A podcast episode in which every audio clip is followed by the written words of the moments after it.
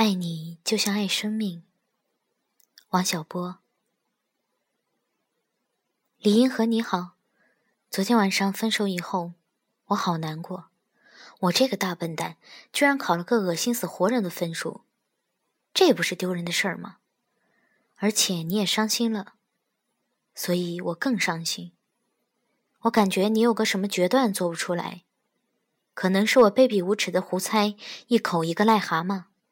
我要是说错了，你别伤心，我再来一口一个的吞回去。真的是这样的话，我来替你决断了吧。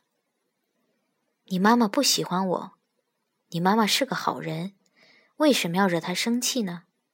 再说这样的事情也不是你应该遇到的，真的，你不应该遇到。还有好多的好人都不喜欢我，你为什么要遇到那么多痛苦呢？还有我，我是爱你的，看见就爱上了。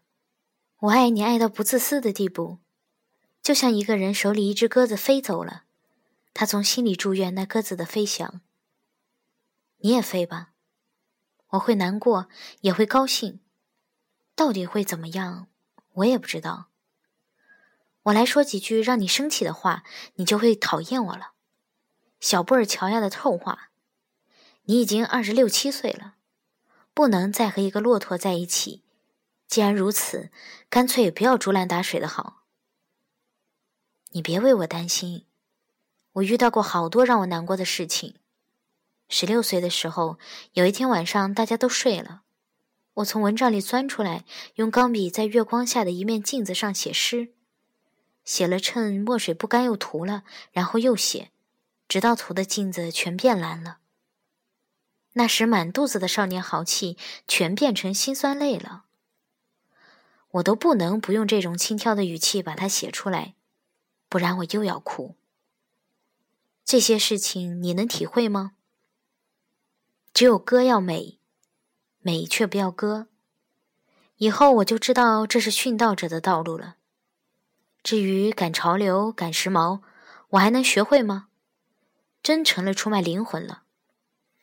我遇到过这种事情，可是当时我还没今天难过呢。越悲怆的时候，我越想嬉笑。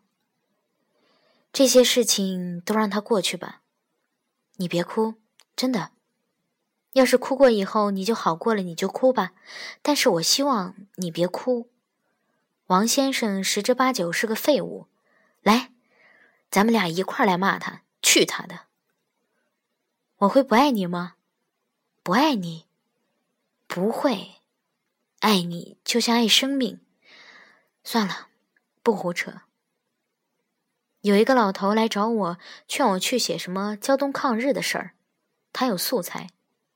我会爱写这个，我会爱上吊。我你要是不愿拉吹，我就去干这个。